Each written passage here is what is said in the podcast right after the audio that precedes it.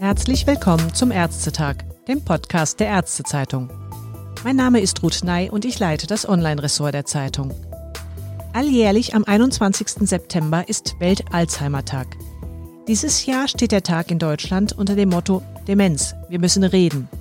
Doch das ist leichter gesagt als getan, denn wer sagt denn schon zum Beispiel zu seinem Vater, ich fürchte, du wirst dement? Noch immer ist die Krankheit ein Tabu auch wenn Demenzen inzwischen zu den häufigsten neuropsychiatrischen Erkrankungen im höheren Alter gehören und über eine Million Senioren in Deutschland betroffen sind. So fällt es vielen Familienmitgliedern sehr schwer, den Betroffenen auf merkliche Veränderungen seiner geistigen Leistungen anzusprechen, aus Sorge, ihn zu verletzen. Selbst einem Arzt gegenüber wird das Thema oft nur vorsichtig und verklemmt angesprochen. Der Erkrankte selbst verschließt häufig die Augen vor seiner zunehmenden Vergesslichkeit und entwickelt Kompensationsmechanismen.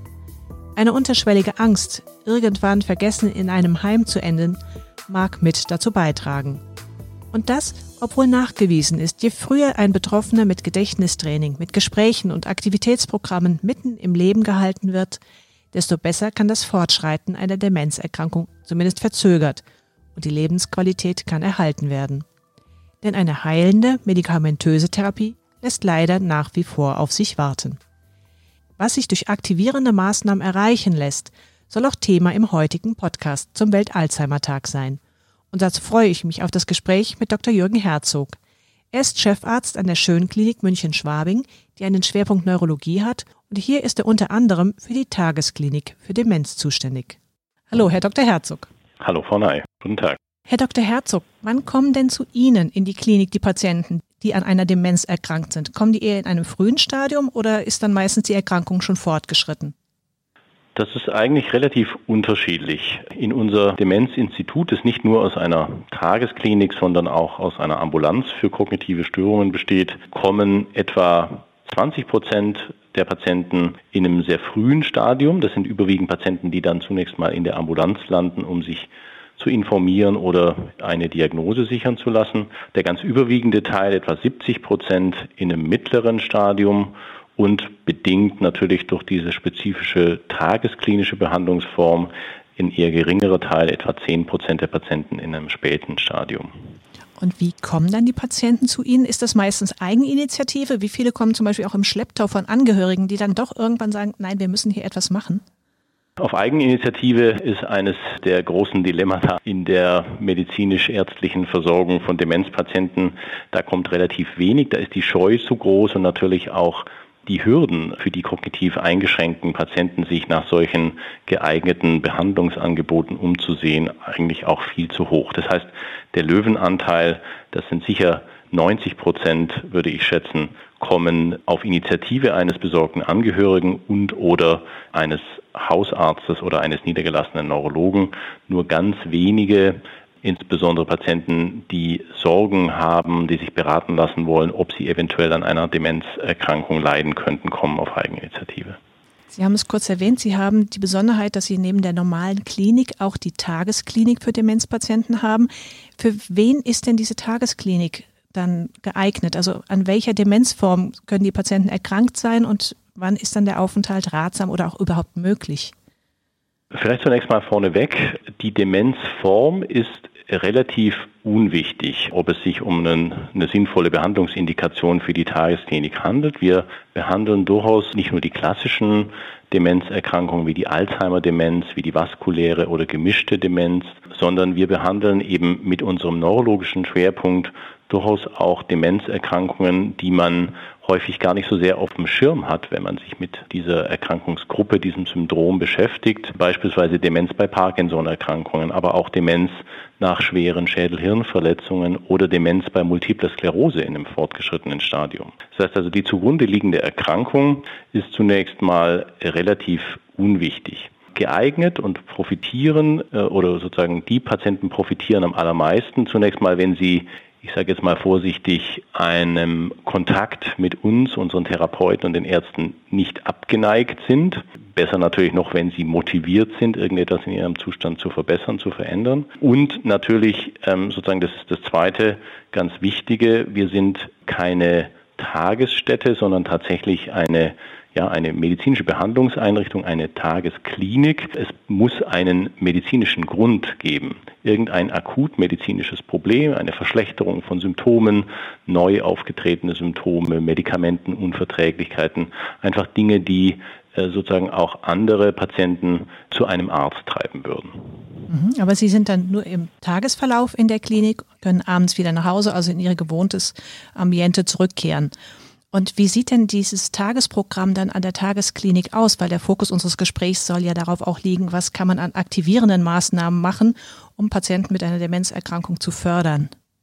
Typischerweise beginnt das Tagesprogramm um 9 Uhr morgens. Dort reisen die Patienten dann an und dauert bis 17 Uhr nachmittags. Und in diesen acht Stunden sind die Patienten etwa im Stundentakt in eine relativ feste Tagesstruktur eingebunden, die zum einen natürlich einen gewichtigen medizinischen Teil beinhaltet. Das heißt, die Patienten haben an jedem Behandlungstag Kontakt zu speziell geschulten Pflegekräften, erhalten dort Blutabnahmen, ihre äh, Vitalzeichen werden gemessen, die Medikamentengabe wird gesteuert und beaufsichtigt, haben aber auch Arztvisiten, Arztgespräche. Und sozusagen der zweite Block für die Patienten, der der etwas größere, also zeitlich größere Anteil ist, das sind aktivierende Therapien. Das heißt, die Patienten erhalten in Einzel- und in Gruppentherapien abhängig von ihren individuellen Zielen und ihrem Störungsbild auch unterstützende Physiotherapie, Ergotherapie, Sprach- und Schlucktherapie,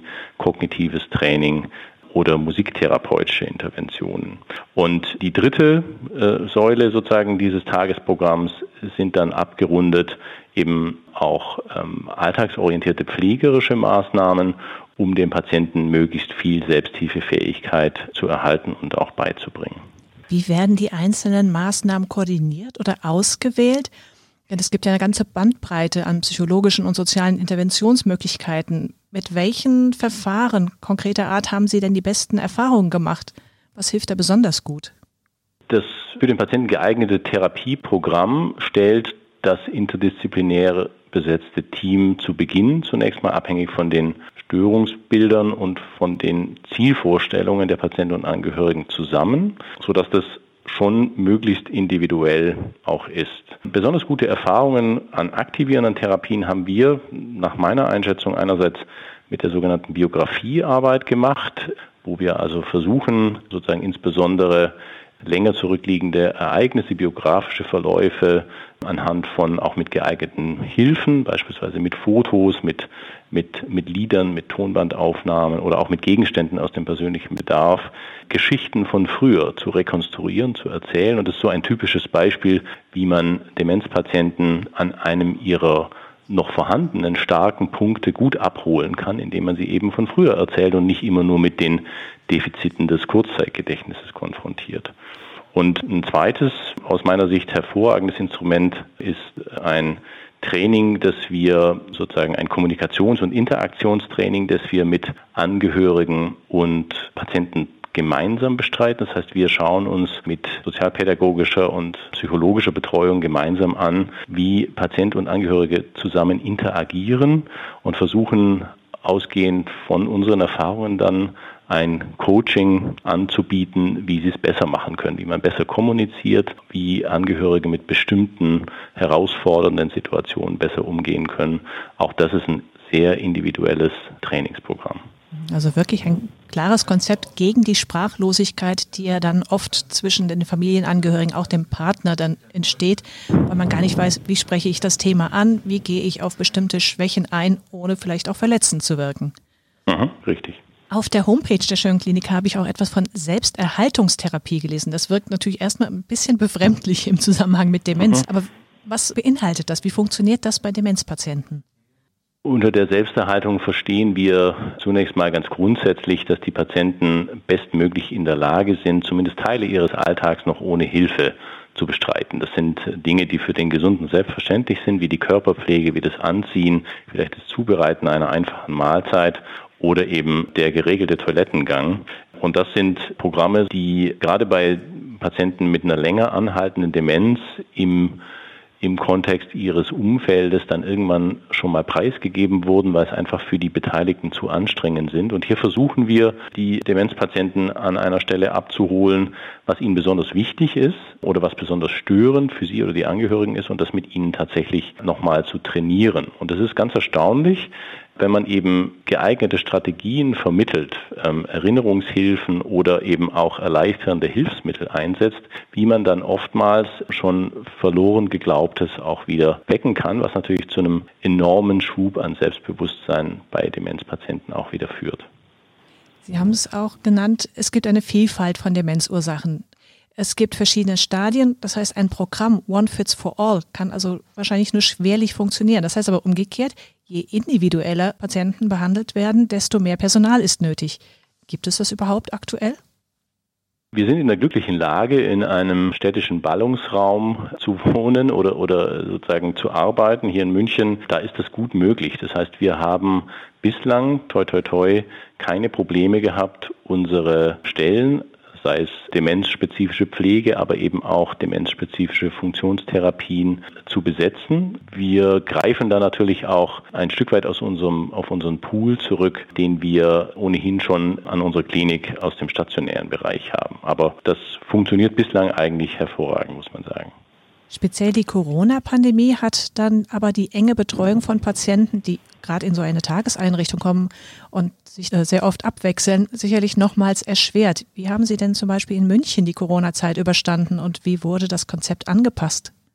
Da muss man dazu sagen, dass wir tatsächlich unsere Tagesklinik und die Ambulanz über einen längeren Zeitraum genau genommen vom 18. März bis zum 2. Juni diesen Jahres komplett geschlossen haben im Zuge der geltenden Allgemeinverfügung. Seit dem 2. Juni haben wir mit einem angepassten Hygienekonzept wieder geöffnet. Zunächst ganz vorsichtig und schrittweise. Und ich würde sagen, die letzten acht Wochen jetzt in einem sehr gut etablierten Modus. Die einschneidendste Maßnahme vielleicht zunächst mal vorweg, dass wir die Zahl der Behandlungsplätze deutlich reduzieren mussten auf aktuell acht Patienten pro Tag. Davor waren es eben bis zu 16. Das heißt also, wir haben allein schon mal da die Kapazitäten halbiert, um die Abstände zu wahren.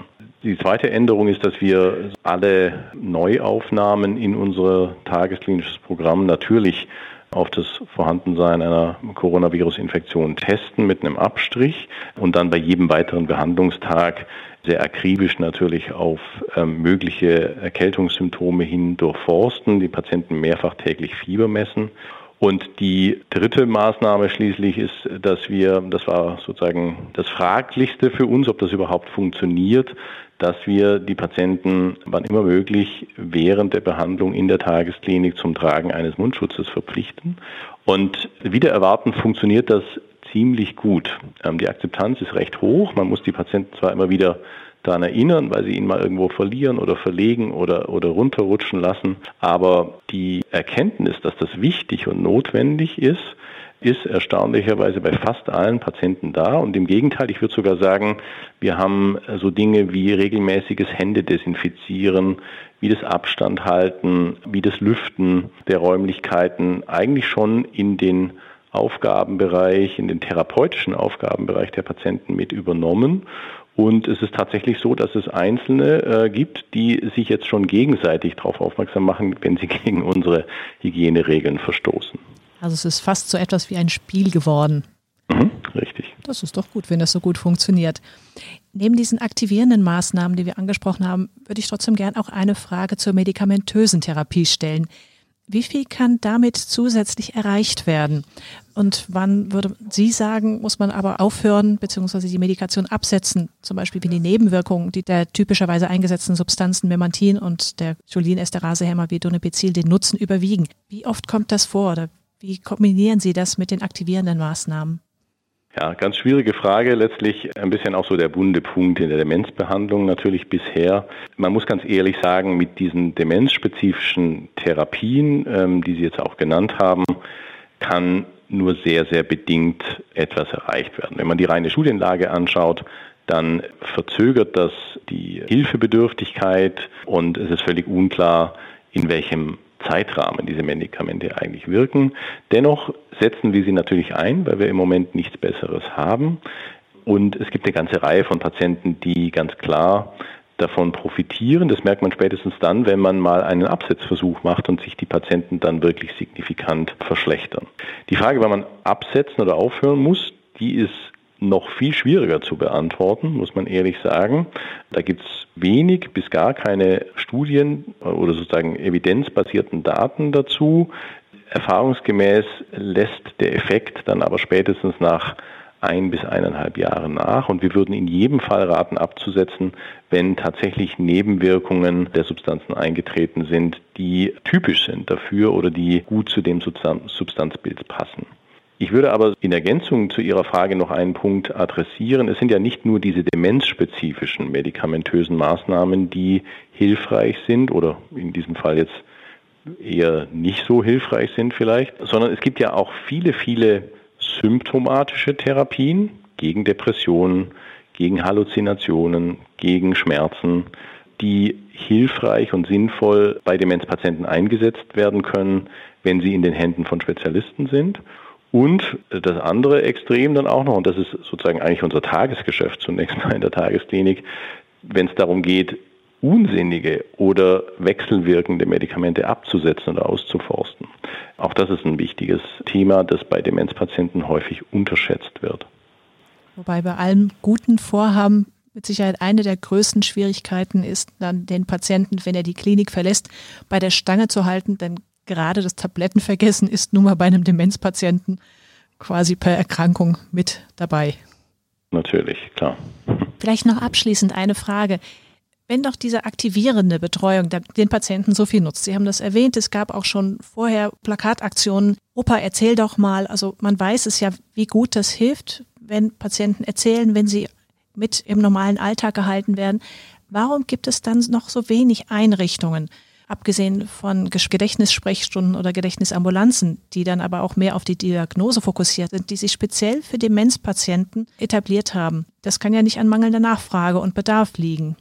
Ist es eine Frage der Kosten, Kostenübernahme, also als Patient oder als Angehöriger, der, der auf der Suche ist nach so einer Einrichtung? Der hat doch enorme Schwierigkeiten.